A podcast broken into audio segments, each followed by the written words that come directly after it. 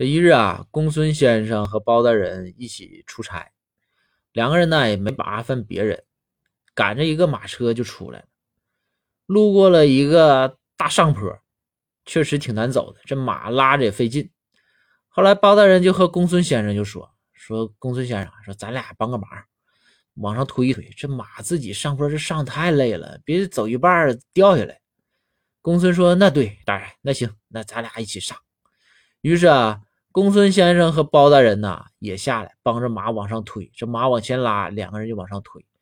哎，这吴越往上走是越累呀，是浑身大汗呐。